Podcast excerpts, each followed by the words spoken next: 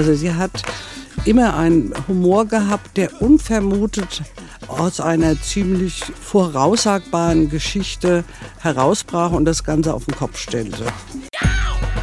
Ihre ungewöhnliche Fantasie und ihr tiefes Verständnis für Menschen und Tiere machen sie zu einer der bemerkenswertesten Autorinnen ihrer Zeit.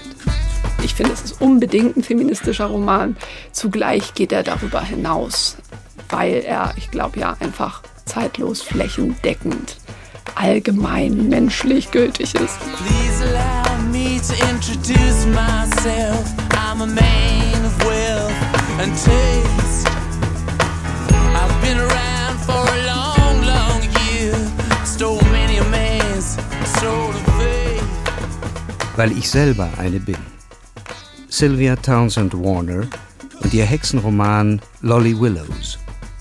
Feature von Manuela Reichert.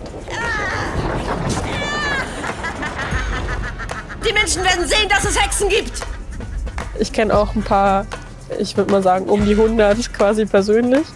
Also es ist auf jeden Fall nichts, nichts Neues. Gab es schon immer, wird es wahrscheinlich immer geben. Also das Besondere ist, glaube ich, die Verschiedenheit, mit der Sylvia Townsend Warner sich auf Themen gestürzt hat und Beschreibungen von ganz verschiedenen Sachen ihr Leben lang durchgehalten hat. Anne Anders, die deutsche Übersetzerin von Sylvia Townsend Warner. Das war ein feiner Humor, Ironie. Sie hat sich auch auf Jane Austen bezogen, aber sie hat auch sehr materialistisch geschrieben. Also sie hat sich immer auch für den Hintergrund von, ob das jetzt Elfen sind oder ob das, egal welches Thema, ob es Nonnen sind in einem Kloster, hat sie sich durchaus für das, was wir materielle Geschichte nennen können, befasst in diesem alles entscheidenden Gespräch mit ihrem Bruder, wenn sie diesen Schritt vollzieht, nach Great Mob umzusiedeln. Da sagt sie doch den schönen Satz, nichts ist unmöglich für eine alleinstehende Frau in gesetztem Alter mit eigenem Einkommen. Die Literaturwissenschaftlerin Janika Gellinek. Und da ist eigentlich alles drin. So, ich bin erwachsen, ich habe mein Geld, ich bin allein, ich tue jetzt, was mir gefällt. Und da ist eigentlich, finde ich, so eine Feier des sich selbst vertrauen Könnens drin, plus die ökonomische Unabhängigkeit, die ja auch sehr modern in diesem Roman propagiert wird. Diese Frauen da auf dem Berg beim Hexentanz sind das ja auch weitgehend. Nichts ist unmöglich für eine alleinstehende Frau im gesetzten Alter mit eigenem Einkommen. Henry wurde blass und sagte, dein Einkommen ist auch nicht mehr das, was es mal war. Ach, Steuern, sagte Laura wegwerfend.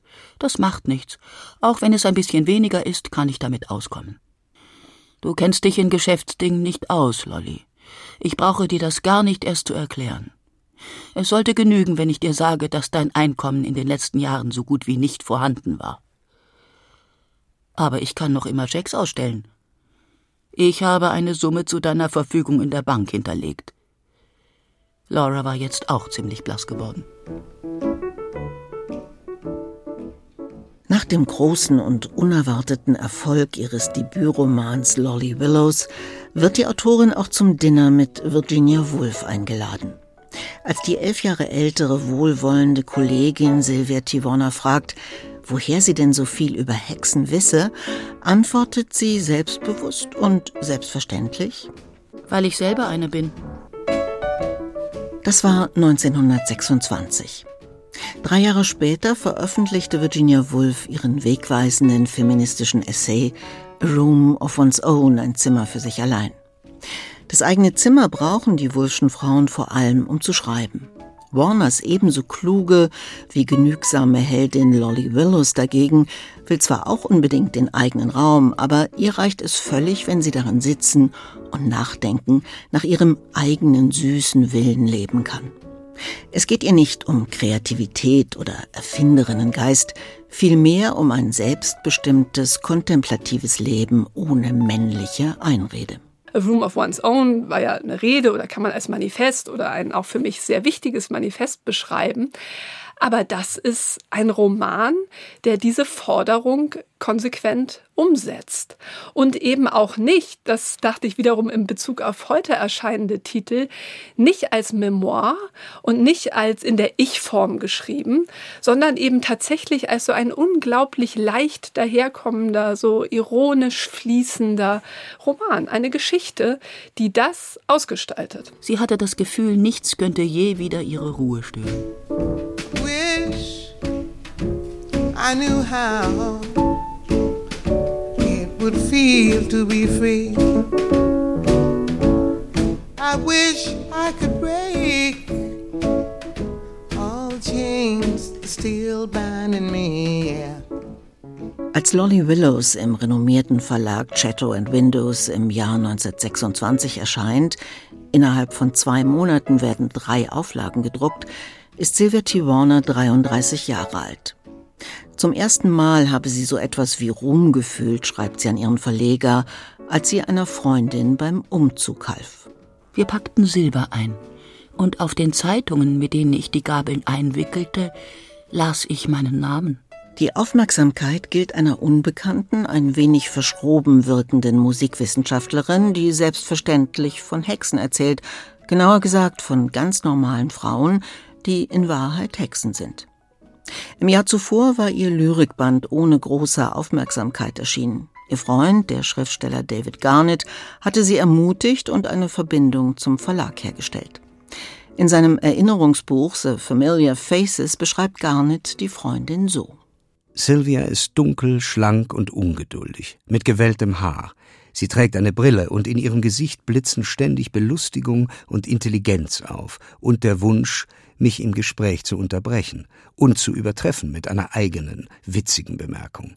David Garnett, der ein lebenslanger Freund blieb, hatte eines ihrer Gedichte gelesen und es weitergeschickt an den Verleger Charles Prentice von Chatto and Windows, der das Talent der unbekannten Autorin erkannte und erst den Gedichtband, dann den Roman veröffentlichte, Lolly Willows. Ein ebenso komischer wie hellsichtiger, bösartiger und empfindsamer Roman, der so beginnt.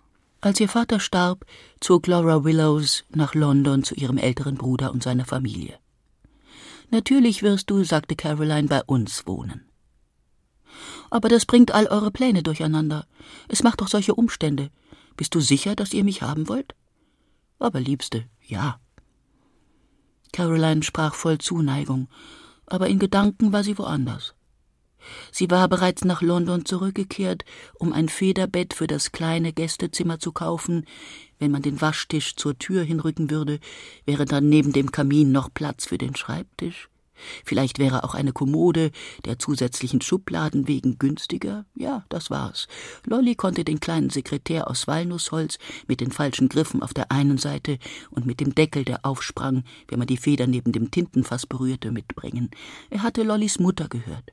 Und Lolly hatte ihn immer benutzt, weshalb Sibyl keine Einwände erheben konnte. Sibyl hatte eigentlich überhaupt keinen Anspruch auf ihn. Sie war erst seit zwei Jahren mit James verheiratet, und falls der Sekretär auf der Tapete im Damenzimmer Ränder hinterlassen sollte, so konnte sie doch leicht ein anderes Möbelstück davor stellen. Ein Gestell mit Farnen und anderen Topfpflanzen würde sich dort gut machen. Lolly hatte ein sanftes Wesen, und die kleinen Mädchen liebten sie. Sie würde sich bald in ihrem neuen Zuhause einleben das große Gästezimmer konnte sie Lolly nicht geben, und das kleine Zimmer war das praktischere von beiden für gewöhnlichen Besuch. Es schien übertrieben, ein Paar großer Leintücher für einen einzigen Gast zu waschen, der nur wenige Nächte blieb. Aber so war es nun einmal, und Henry hatte recht, Lolly sollte zu ihnen ziehen, London würde eine schöne Abwechslung für sie sein. Sie würde nette Menschen kennenlernen, und ihre Chance zu heiraten wäre in London größer. Lolly war 28. Sie würde sich beeilen müssen, wenn sie noch einen Mann finden wollte, bevor sie 30 war. Lolly Willows wird zukünftig nur noch Tante Lolly sein, die nützliche Schwester und Schwägerin, der man weder eigene Wünsche noch Entscheidungen zutraut. Ihre Brüder bestimmen über ihr Leben. Und Laura, die sich vorkam wie ein Stück Familienbesitz, das im Testament vergessen worden war, war bereit, über sich verfügen zu lassen, wie es die anderen für das Beste hielten. Das mit dem Testament stimmt nicht ganz, denn ihr Vater, dem sie nach dem Tod der Mutter den Haushalt geführt, die Frau ersetzt hatte, liebte seine einzige Tochter. Er hatte ihr auch eine stattliche Summe hinterlassen, aber über die verfügt ihr Londoner Bruder. Er verwaltet ihr Erbe und macht das, wie sich herausstellen wird, ziemlich schlecht. Mit diesem Geld hätte Laura Willows jedenfalls auch 1902, da beginnt die Geschichte, schon einen eigenen Hausstand gründen und selbstständig leben können, aber die Willows sind eine konservative Familie, wie die Autorin nachdrücklich betont. Deswegen kommt so etwas bei ihnen nicht vor. Laura Willows wird sich deswegen fast 20 Jahre lang gefallen lassen, nur noch Tante Lolly zu sein, ein Tantenleben zu führen, das in immer gleichen Bahnen verläuft. Allerdings ist sie in einem entscheidenden Punkt nicht folgsam. Sie lässt sich nicht verheiraten, obwohl Bruder und Schwägerin alles tun, um ihr mögliche Heiratskandidaten zuzuführen. Die meisten ihrer Bekannten waren Juristen. Laura gewöhnte sich an sie, ohne aber viel von ihnen zu halten. Sie hatte das Gefühl, dass diese sauber rasierten Männer mit den buschigen Augenbrauen auf das zuvorkommendste ihre Zweifel an Lauras Intelligenz und Redlichkeit verbargen. Ihre Kinnladen waren wie zuschnappende Mausefallen, gespickt mit Allgemeinplätzen. In ihrer Gegenwart fühlte sie sich schüchtern und benahm sich ungelenk. Das war bedauerlich, denn Henry und Caroline hatten gehofft, dass einer von ihnen sich genügend in Laura verlieben könnte, um sie zu heiraten. Mr. Fortescue, Mr. Parker, Mr. Hermine, Mr. Danby und Mr. Thrush wurden einer nach dem anderen als mögliche und angenehme Kandidaten ausgewählt. Henry und Caroline gaben sich jede erdenkliche Mühe, und auch die Auserwählten gaben sich Mühe, nur Laura gab sich überhaupt keine Mühe. Ihr Bruder und ihre Schwägerin versuchen, sie zu verkuppeln. Und eines Abends, als ein etwas schüchterner, stotternder Jurist. Die anderen waren alle breit und selbstgefällig. Den mochte sie ganz gerne und dann waren schon die beiden Kuppler dabei, quasi die Ausstattung in Katalogen zu studieren. Und da sagte dieser etwas gehemmte Mann, der ihr aber zuhörte, naja, der Februar ist ein schlimmer Monat. Und dann sagte sie, naja, wenn Sie Werwolf sind, dann ja. Und damit war natürlich der ganze Versuch, sie zu verkuppeln, eher durchbrochen, weil dieser Mann wusste überhaupt nicht, wie ihm geschah und sie amüsierte sich an der Vorstellung, ihn als Werwolf durch die dunkle Nacht streifen zu sehen. Sie will auf gar keinen Fall heiraten, fügt sich aber darüber hinaus ins genügsame Tantenleben. Bis sie eines Tages beschließt, dass es genug sei mit der abhängigen Existenz. Mit 48 Jahren beendet sie ihr Leben als Tochter, Schwester, Schwägerin und Tante. Sie will endlich frei und unabhängig sein, auf dem Land leben, ohne Rechenschaft zu geben, ohne Rücksicht auf Konventionen nehmen zu müssen. Sie zieht in das Dorf Great Mob in den Chiltern-Hügeln, in dem es 227 Einwohner gibt und andauernd regnet. Es ist ein abgelegener Ort, wie er im Buche steht. Es gibt kein anderes Dorf in ganz Buckinghamshire, das so von der Welt abgeschnitten ist. Ihr Bruder hat ihr Erbe zwar miserabel verwaltet, es durch schlechte Anlagen halbiert, aber auch das schreckt sie nicht. Kann sie sich eben kein Haus kaufen, sondern muss zur Untermiete wohnen.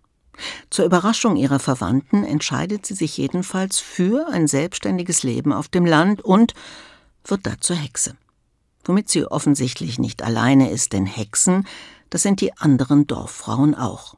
Es braucht natürlich eine Weile, bis sie das herausfindet.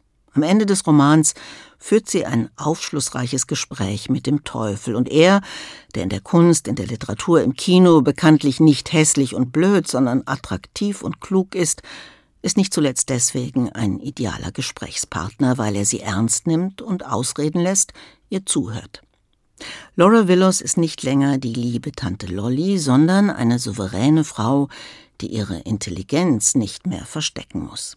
Sie wird ja nicht befreit vom Teufel oder verführt, sondern erst wenn sie es eigentlich schon geschafft hat. Also die Hexe ist ja geradezu eine Auszeichnung. Sie hat sich ja schon befreit. Also ich finde, nach so einer dramaturgischen Logik des Romans wäre eigentlich das Auftauchen des Teufels gar nicht nötig.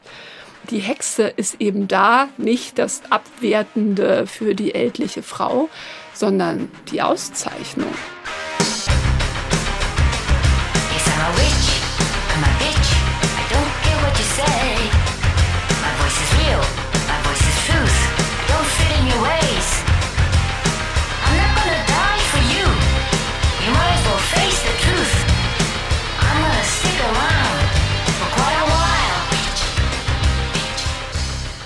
Der in bescheidenen Verhältnissen lebenden Musikwissenschaftlerin wurde mit ihrem ersten Roman eine viel beachtete und anerkannte Autorin, die allerdings nicht so recht in den Literaturbetrieb passte, die die Öffentlichkeit nicht suchte.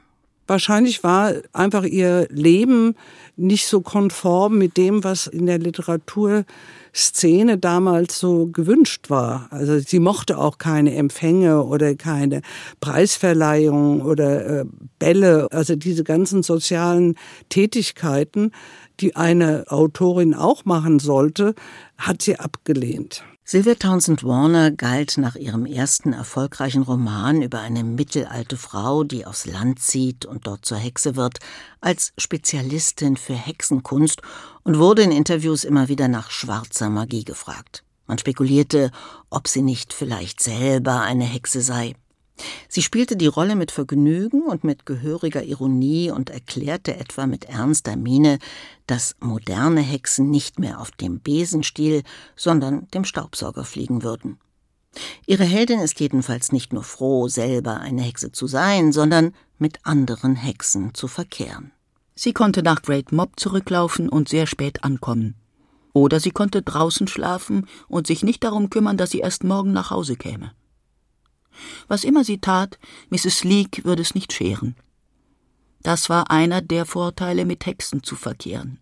Sie machten sich nichts daraus, wenn man ein bisschen eigen war, nörgelten nicht, wenn man zu spät zum Essen kam, sorgten sich nicht, wenn man die ganze Nacht wegblieb, bohrten nicht und beklagten sich nicht, wenn man endlich wiederkam. Herrlich war es, mit Leuten zu leben, die ihre Gedanken den deinen vorzogen, herrlich nach deinem eigenen süßen Willen zu leben. Herrlich, die ganze Nacht draußen zu schlafen. Die stille Tante Lolly, die sich stets dem Willen anderer untergeordnet, die ihre Intelligenz und ihre Wünsche 20 Jahre lang zurückgestellt hatte, kann endlich und bis an ihr Lebensende machen, was sie will. Sie hat es auch nicht nötig, ihre Seele zu verkaufen, braucht nur ein wenig satanische Hilfe, um ihren anstrengenden Neffen Titus wieder loszuwerden, der sich bei ihr eingenistet hat und glaubt, die Tante würde darüber besonders erfreut sein, denn ältere Damen freuen sich doch grundsätzlich über männliche Aufmerksamkeit. Der junge Mann verlangt jedenfalls auf penetrante Weise ihre Aufmerksamkeit. Titus, den ich bei mir so den Hipster-Neffen nenne, wenn er auch das machen will, was sie macht, also erst will er die Brauerei übernehmen und dann kommt er und ist ja eigentlich ein ganz freundlicher Charakter und ich habe so einen Prenzlauer Berg-Hipster vor mir gesehen. Der jetzt probiert er halt das mal ein bisschen und dann geht er mal aufs Land und unterhält sich da und, und töpfert da mal so ein bisschen mit. Und sie wird ja dadurch dann erst zur Hexe, dass sie feststellt, so, jetzt muss ich mich von ihm befreien, diesem netten Charakter. Und dass sie, als er dann sagt, so, Tante Lolli, ich komme mit ne, auf eine ihrer Wanderungen und sie rennt einfach weiter und er kommt nicht mit und sie stellt dann fest, wenn sie ganz alleine da irgendwo auf so einem Feld ist, er ist eben doch mitgekommen. Er ist in ihren Gedanken. Sie hat ihn da jetzt wieder vor sich sehen, wie er da so irgendwo hingeflätzt seinen Hipster-Tätigkeiten nachgeht. Und auch das reicht nicht. Davon muss ich mich auch befreien, dass er meine Gedanken okkupiert. Also das war für mich eine fantastische Szene.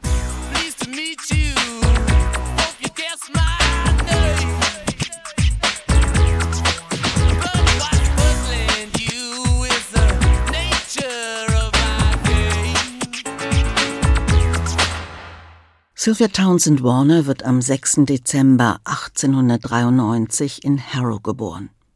Ihr Vater ist ein beliebter Lehrer und Hausmaster an einem renommierten und teuren Knabeninternat. Sie wächst mit den Schülern auf, die ins Haus kommen, die den Vater bewundern, die er fördert und fordert, wie sie auch. Sie ist das einzige Kind ihrer Eltern.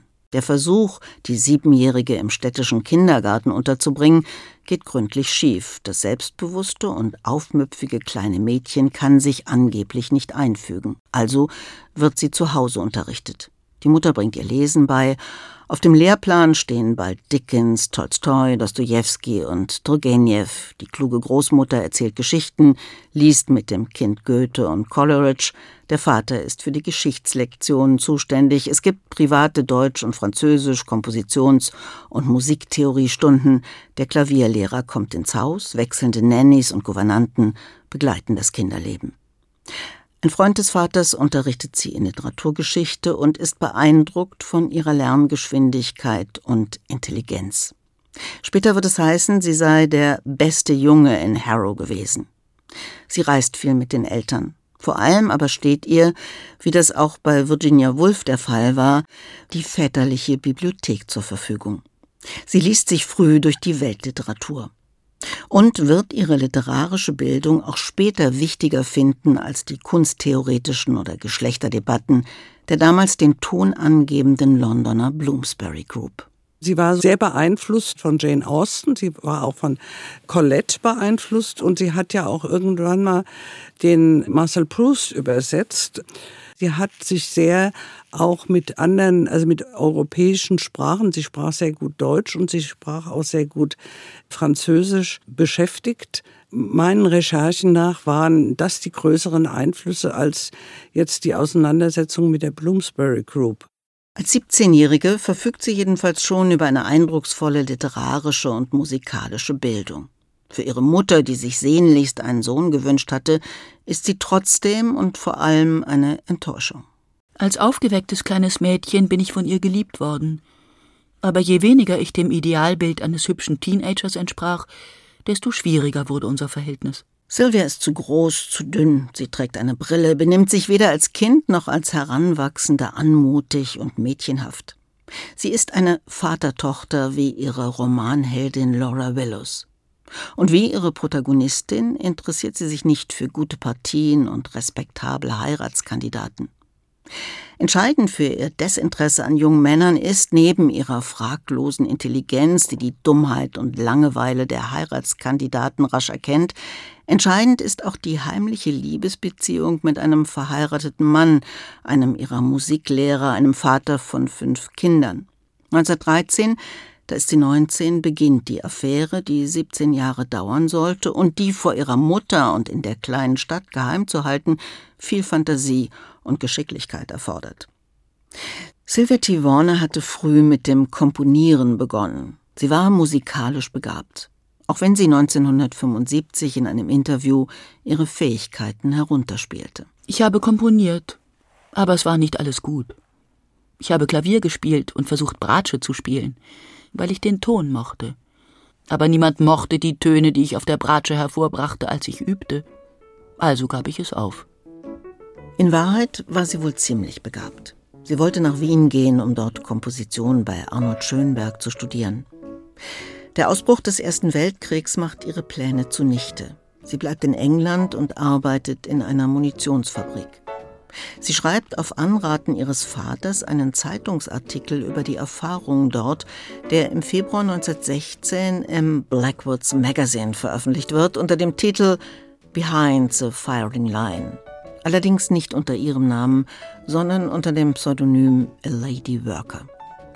Den Frühling verbringt sie in Edinburgh, vermutlich als Assistentin und Begleiterin ihres Liebhabers. Im Herbst 1916 stirbt ihr Vater mit 51 Jahren. Mein Vater starb, als ich 22 war.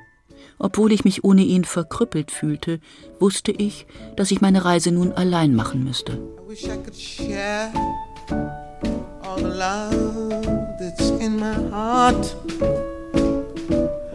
I could break all the things that bind us apart. Gegen den Willen der Mutter zieht die junge Frau allein in eine winzige Londoner Wohnung. Sie wird die vielbeschäftigte, schlecht bezahlte, enorm fleißige und kundige Mitherausgeberin eines wichtigen Standardwerks über Kirchenmusik in der Tudor-Zeit. Das Tudor Church Music Committee stellt sie an für 130 Pfund im Jahr.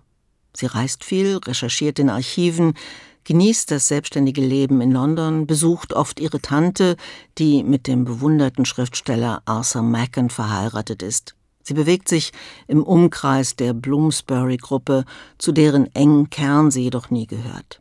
Eine Weile ist sie unglücklich verliebt in einen Künstler, der sie auch mag, aber überhaupt nicht attraktiv findet. Ihre Liebe zu ihrem alten Lehrer überdauert alle Affären. Und dann lernt sie 1931 die Lyrikerin Valentine Ackland kennen. Eine begabte junge Frau, die sich nicht feminin kleidet, deren früh geschlossene Ehe annulliert worden war. Sie ist 13 Jahre jünger als Sylvia T. Warner und wird zur Liebe ihres Lebens.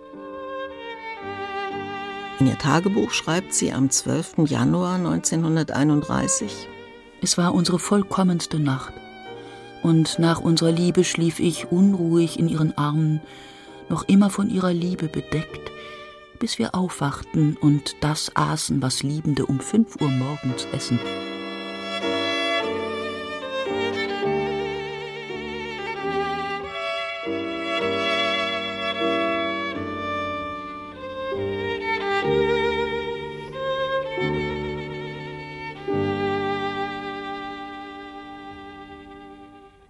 Valentine Ackland 1906 als jüngere von zwei Schwestern geboren.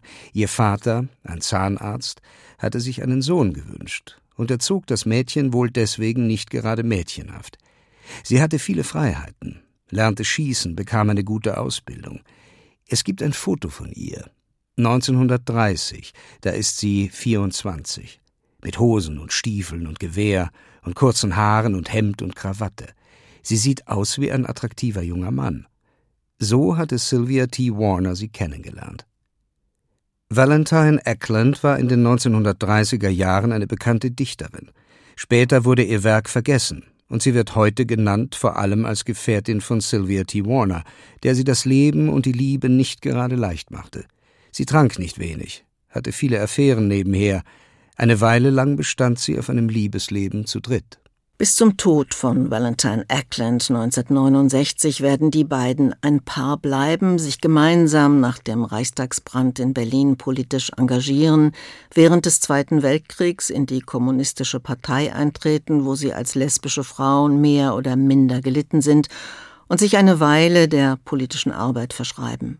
Sie nehmen an Konferenzen teil, berichten aus dem spanischen Bürgerkrieg. In ihren Reportagen verhehlt Sylvia T. Warner nicht ihre Sympathien für die Anarchisten. Ich war Kommunistin. Aber ich fand den Anarchismus stets einfacher zu handhaben. Ich denke, das hat damit zu tun, dass linke Engländer eigentlich immer Anarchisten sind. Sie sind nicht ordentlich, nicht linientreu genug, um gute Kommunisten zu sein. Sie sind zu widerspenstig. Ich wurde Kommunistin, weil ich einfach gegen die Regierung war, aber das reicht natürlich nicht, um für längere Zeit Kommunistin zu sein. Aber Sie können für den Rest Ihres Lebens Anarchist bleiben, soweit ich das beurteilen kann, und das auch sehr gut machen. Sie haben schließlich immer etwas, worüber Sie anarchisch denken können. Ihr Leben ist eine einzige lange Aufregung. Und Anarchisten sind überhaupt die charmantesten Menschen. Valentine Ackland wird früher als die Freundin aus der kommunistischen Partei wieder austreten, den Stalinismus geißeln. Sie wird zur tiefgläubigen Katholikin. Sylvia. Warner behält aus einer seltsamen und später bereuten Trotzhaltung heraus ihr Parteibuch länger. Die beiden Frauen reisen und reden, geben gemeinsam eine Lyrik-Anthologie heraus und überstehen eine heftige andere für die geduldige Sylvia T. Warner sehr schmerzhafte Affäre von Valentine Ackland, die fast zur Trennung führt. Sie leben in gemieteten Landhäusern, bis sie sich schließlich in Dorset niederlassen, endlich den Traum vom eigenen Haus verwirklichen können. Sylvia T. Warner wird zur leidenschaftlichen Gärtnerin und Landbewohnerin. Go the long way, the long way home.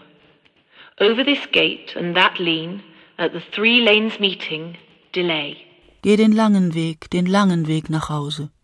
Lehn dich über dieses Tor und jenes, bleib da stehen, wo die drei Wege aufeinandertreffen, schau dir das Heufeld gut an und den gedrillten Lehm, fühl das sprießende Korn, zähl jedes Blütenblatt der Heckenrose und des Schneeballs. Look well at that field of hay.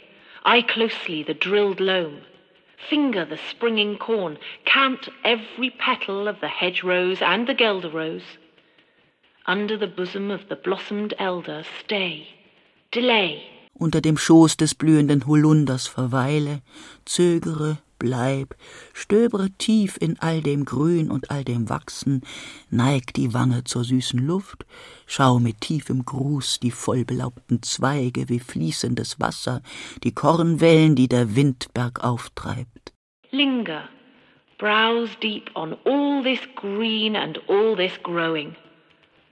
Slant cheek to the sweet air, with deep greeting survey the full-leaved boughs like water flowing the corn waves hurrying uphill as the wind blows. Sieh hinauf ins Blau, sieh dich um, sieh diesen Vogel fliegen und jenen sich niederlassen. Look overhead into the blue. Look round. Watch this bird fly and that bird settle. With slow treading and sure greet the assuring ground. Langsam schreitend und sicher grüßt der sichere Boden. Geh langsam, denn langsam geht dieser Mitsommertag. Go slowly Das ist das letzte Mal, dass du diesen Weg entlang kommen wirst. And this is the last time you will come this way. Geh den langen Weg, den langen Weg nach Hause. Go the long way, the long way home.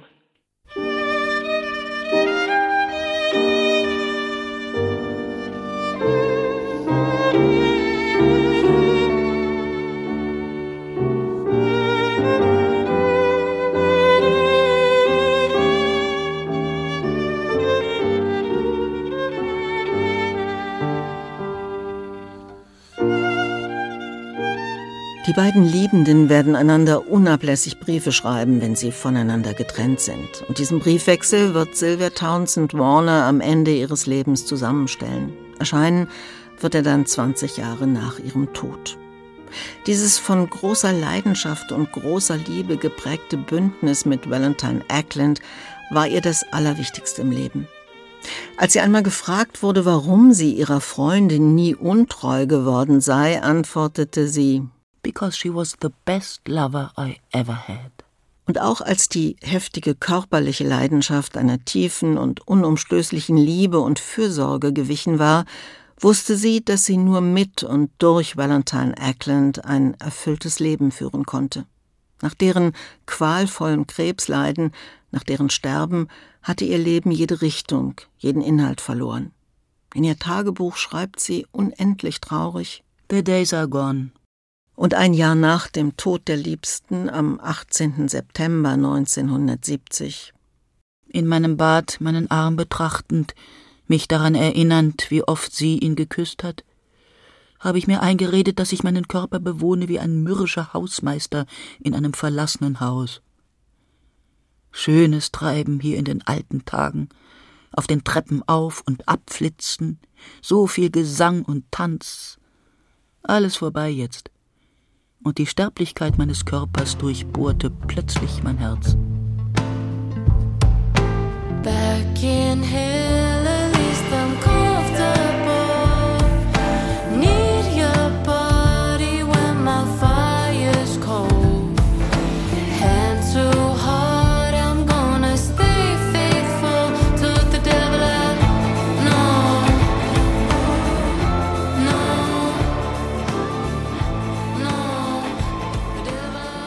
Sylvia T. Warners zweiter, erneut erfolgreicher Roman, vor allem in Amerika, wo er hoch ausgezeichnet wurde, erscheint 1927 unter dem Titel Mr. Fortunes Maggot, Mr. Fortunes letztes Paradies.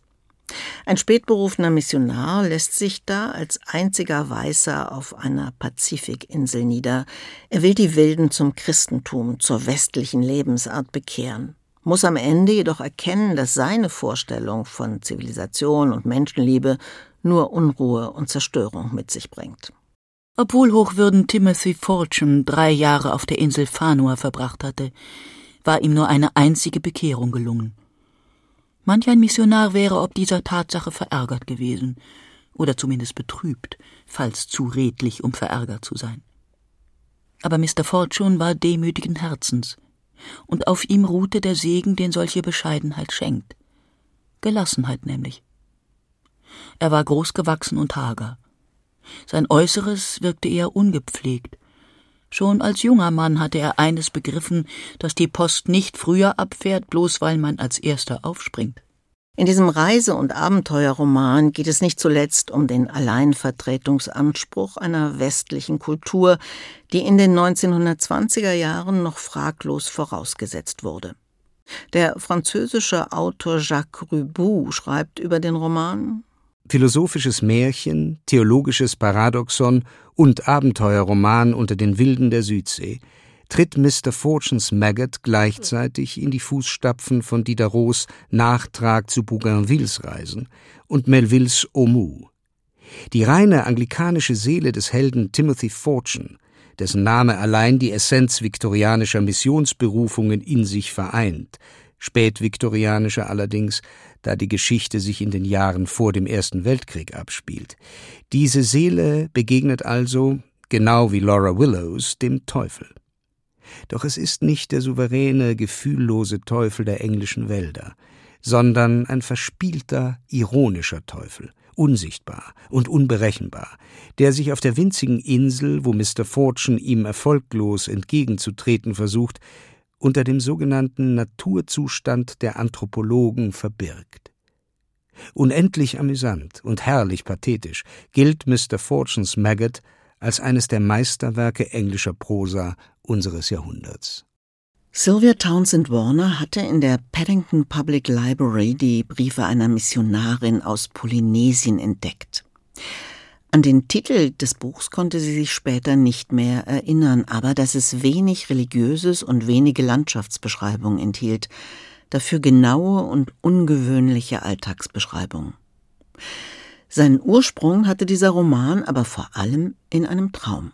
1925, ich hatte eben Lolly Willows abgeschlossen, wachte ich eines Morgens auf und erinnerte mich an einen besonders lebhaften Traum, ein Mann stand einsam am Strand eines Ozeans und rang verzweifelt die Hände. Als ich diesen Mann in meinem Traum deutlich vor mir sah, wusste ich genau, was und wer er im wirklichen Leben war. Ein bescheidener Missionar mittleren Alters. Er hieß Haggerty, befand sich auf einer Insel und hatte während seines ganzen Aufenthalts nur einen einzigen Menschen bekehren können. Als ich ihn in meinem Traum sah, war es sich eben bewusst geworden, dass der Bekehrte überhaupt kein Bekehrter war. Ich sprang aus dem Bett und versuchte alle Einzelheiten meines Traums niederzuschreiben. Aber noch während ich schrieb, verblasste der Traum zusehends und viele Einzelheiten verschwammen. Die Hauptsache jedoch, die Einsamkeit des Mannes, seine Schlichtheit, seine Verzweiflung und das Bild der Insel, das war alles so greifbar deutlich, als ob ich es tatsächlich erlebt hatte. Ich setzte mich also ruhig hin, machte mir ein paar Notizen über den Ablauf der Handlung, verwarf den Namen Haggerty, der mich womöglich hätte dazu verleiten können, einen Iren zu karikieren, und begann zu schreiben. Dieser ganz und gar ungewöhnliche, ironische und heitere, kluge Abenteuer- und Missionarroman ist auch ein philosophisches Märchen, eine Abhandlung über die Langsamkeit und über die grundsätzliche Falschheit europäischer Überlegenheitsgefühle. In einer Rezension hieß es, in diesem Buch lasse sich lernen, wie man den urdeutschen Mephisto-Stoff auch ganz leichtfüßig aufbereiten kann – ohne dessen Moral zu verraten.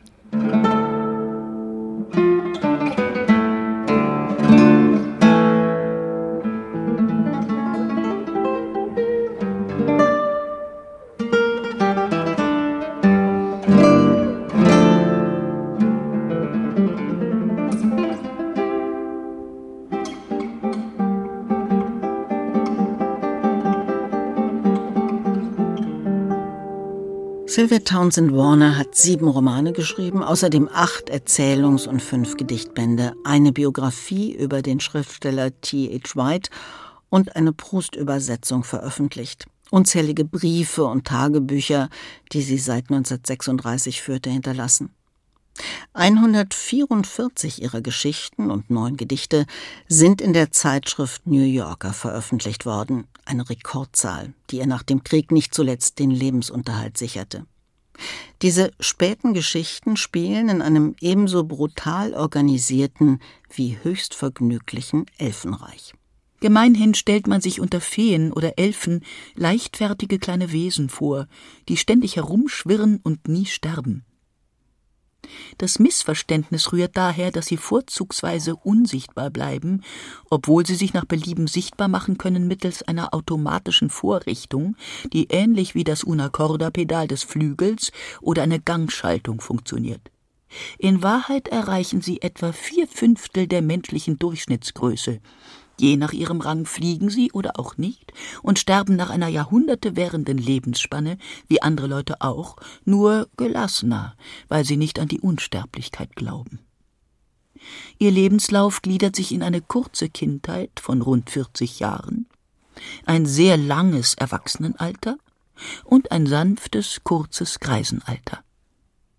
Da die Langlebigkeit das gewöhnliche Schicksal aller ist, wird sie als selbstverständlich hingenommen. Die Elfengeschichten sind völlig unsentimental.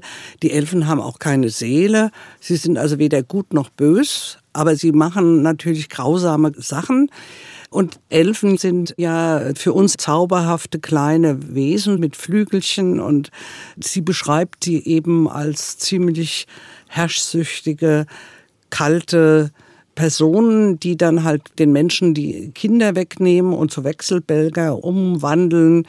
Und wenn sie dann halt altern, was diese Wechselbälger tun, dann auch verstoßen. Es ist keine Liebe in diesen Elfengeschichten. Diese Erzählungen wirken so authentisch. Der Schriftsteller und Freund William Maxwell, der Sylvia Warner als Redakteur beim New Yorker betreute. Dass sie wie William Blakes Bericht vom Begräbnis einer Elfe den Eindruck vermitteln, die Autorin habe Zugang zu Informationen aus erster Hand gehabt. Auch in den Elfengeschichten kommen Hexen vor, denn eines der Elfenschlösser liegt in einer düsteren Felsenschlucht des Harzgebirges da es sich unter einer der Hauptrouten zum Fest der Walpurgisnacht auf dem Brocken befand, verursachten das aufgeregte Kreischen und Hallorufen der darüber fliegenden Hexen und Hexenmeister eine ständig wiederkehrende Störung und ein ständig wiederkehrendes Gesprächsthema. In diesen Geschichten erfährt man alles, was man schon immer über Elfen wissen wollte. Sie leben in Monarchien unter der Obhut einer Königin, die nach sorgfältig bestimmten Riten ausgewählt wird. Überhaupt bestimmen die weiblichen Elfen das öffentliche Leben. Sie suchen sich ihre Liebhaber aus, wobei die erste Wahl stets der Königin zufällt. Sie leben lange, sind aber nicht fruchtbar.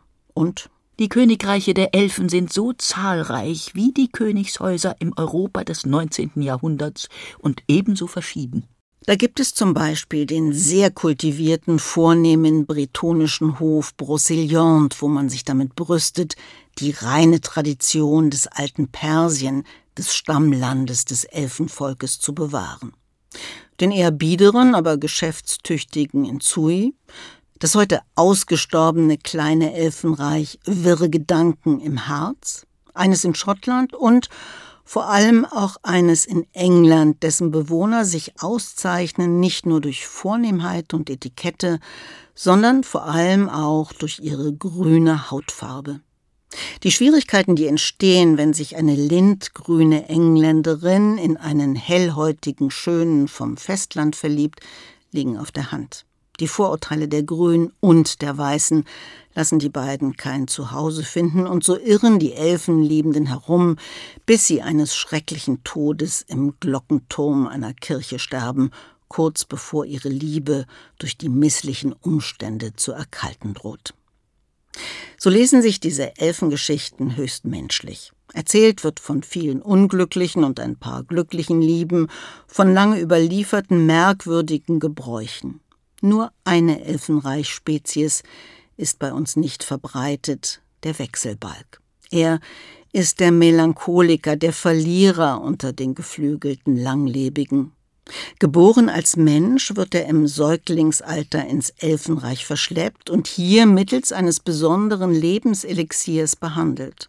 So leben diese zur Unterhaltung oder als Liebhaber gehaltenen, Wechselbelger sind immer männlich, nicht Menschen, nicht Elfen, zwar länger, aber nicht lange genug. Ihr trauriges Ende ist immer schon abzusehen, da man auf Jugend und Schönheit großen Wert legt, werden sie mit den ersten grauen Haaren und Falten zurück ins Menschenleben gestoßen.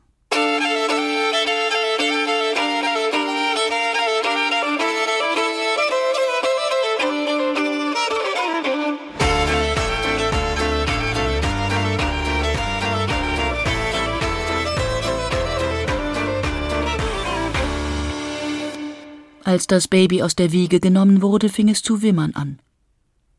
Als es den Regen im Gesicht spürte, fing es zu brüllen an. Seine Lungen sind in Ordnung, sagte der Lakai zum Kindermädchen. Sie breiteten die Flügel aus, sie erhoben sich in die Luft, sie trugen das Kind über einen Birkenwald, über einen Eichenwald, über einen Tannenwald. Hinter dem Tannenwald war eine Heide. Auf der Heide war ein grüner Grashügel. Endlich in Elfheim, sagte das Kindermädchen. Sie falteten die Flügel zusammen und ließen sich nieder. Seitlich im Hügel ging eine Tür auf, durch die sie das Baby trugen. Es blickte staunend auf die Kerzen und silbernen Wandbehänge, hörte auf zu schreien und nieste.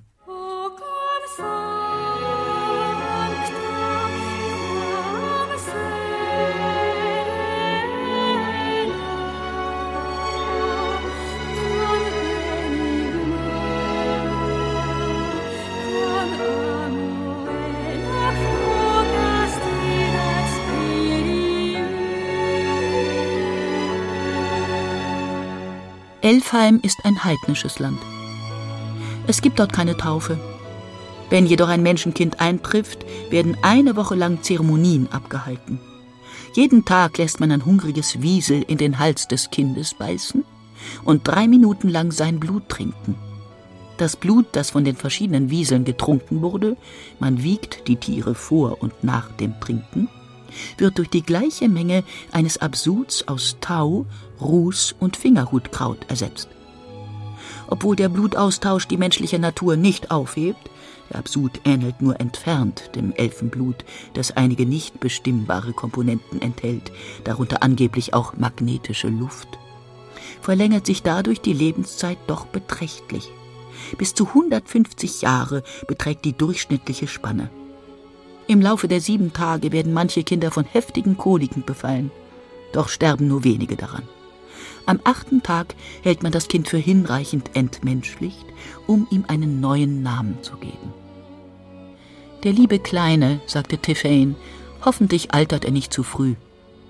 Denn sobald sich graue Haare am Kopf des Wechselbalges zeigen, wird er aus dem Hügel verstoßen und muss den Rest seines Lebens in der Menschenwelt verbringen.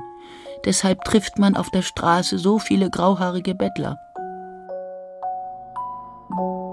Warum sie denn über Elfen schreibe, wurde die 82-jährige Autorin einmal gefragt. Weil ich plötzlich auf meine Karriere zurückblickte und dachte, großer Gott, ich habe all die Jahrzehnte lang das menschliche Herz verstanden. Das menschliche Herz ist mir jetzt aber egal. Ich bin des menschlichen Herzens überdrüssig. Ich bin der menschlichen Rasse überdrüssig. Ich will über etwas ganz anderes schreiben. Und meine erste Geschichte in meiner neuen Richtung hieß etwas ganz anderes. Es war eine Studie über die Probleme von Wechselbelgern. Es ging um ein Menschenkind, das ins Elfenland gebracht wurde und was aus ihm wurde, und auch was aus dem Elfenkind wurde, das in die Wiege des Menschenkindes gelegt wurde und in einem kleinen schottischen Dorf aufwachsen musste. Das fand ich so fesselnd, und ich machte immer wieder die herrlichsten Entdeckungen von großer gesellschaftlicher Bedeutung. Ich entdeckte, dass keine wohlerzogene Fee jemals vom Fliegen träumen würde. Das überlassen Sie den Dienern. Wenn man eine solche Wahrheit entdeckt hat, ist das so belebend und macht so viel Spaß, und ich will nie wieder eine respektable, realistische Geschichte schreiben. Ihre Beschreibungen sind von der Genauigkeit chinesischer Tuschezeichnungen. Ihre ungewöhnliche Fantasie und ihr tiefes Verständnis für Menschen und Tiere machen sie zu einer der bemerkenswertesten Autorinnen ihrer Zeit schrieb der amerikanische Autor, Freund und Förderer William Maxwell, der sich auch dafür einsetzte, dass sie 1972 als Ehrenmitglied in die American Academy of Arts and Letters gewählt wurde. Fünf Jahre vorher, am 2. Mai 1967, hatte sie ihm von einer anderen Ehrung berichtet. Habe ich dir schon erzählt, dass man mir angetragen hat, Mitglied der Royal Society of Literature zu werden? Die gehen zweifellos alphabetisch vor, weshalb sie so lange gebraucht haben, um bis zu mir vorzudringen. Das ist die erste öffentliche Anerkennung, die mir zuteil wird, seit man mich wegen meines schlechten Einflusses aus dem Kindergarten geworfen hat. Sylvia Townsend Warners letzte Jahre sind geprägt von Krankheit und anhaltender Traurigkeit über den Verlust der Gefährtin, aber auch von der Freude über eine neue Freundin, die sich um sie kümmert, die täglich ins Haus kommt und ihr hilft. Sie liebt ihre Katzen und den Garten, auch wenn sie inzwischen zu schwach ist, um darin zu arbeiten. An William Maxfield schreibt sie zweieinhalb Monate vor ihrem Tod. Ich bin so alt geworden, lieber William, und so klein. Ich erkenne mich kaum selber. Und so langsam. Aber ich kann mir gratulieren, meinen Witz habe ich behalten. Als meine Mutter so alt war wie ich, war sie senil. Ich bin das nicht. Und ich kann immer noch gut genug sehen, um zu lesen und gut genug hören, um mich zu unterhalten. Am 1. Mai 1978 stirbt Sylvia Townsend Warner in ihrem 85. Lebensjahr. Ihre letzte Äußerung soll die entscheidende Frage gewesen sein. Was ist der Sinn von all dem? Sie behaupten, es gäbe einen.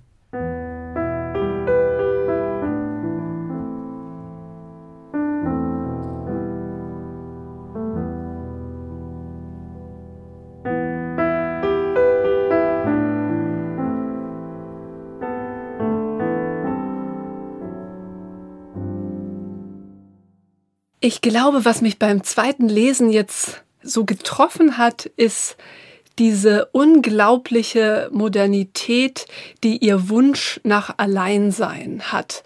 Also beim ersten Lesen dachte ich, ja, prima, hier ist niemand, der eine Künstlerexistenz anstrebt, hier ist niemand, der einen Hausstand anstrebt, aber sie möchte ganz allein sein und sie möchte allein entscheiden können und dafür ist sie bereit, sich mit dem Teufel zu verbünden. Und es hat gar kein Ziel. Also sozusagen, was ich von Künstlerromanen kenne, äh, dieses, ich muss mir jetzt Platz für meine Kunst schaffen, sondern nein, ich möchte auch nur zusammengerollt auf einer Wiese liegen. Und dafür bin ich bereit, alles zu tun. Und das ist in dieser Konsequenz, gerade jetzt, wenn man an all die, wie vereinbare ich Beruf und Familie und Kinder oder nicht Bücher denkt, da dachte ich, das finde ich so unglaublich modern. Diesen reinen Wunsch nach Alleinsein und eigene Entscheidungen treffen können, ohne dass schon begründet wird, was das sein soll.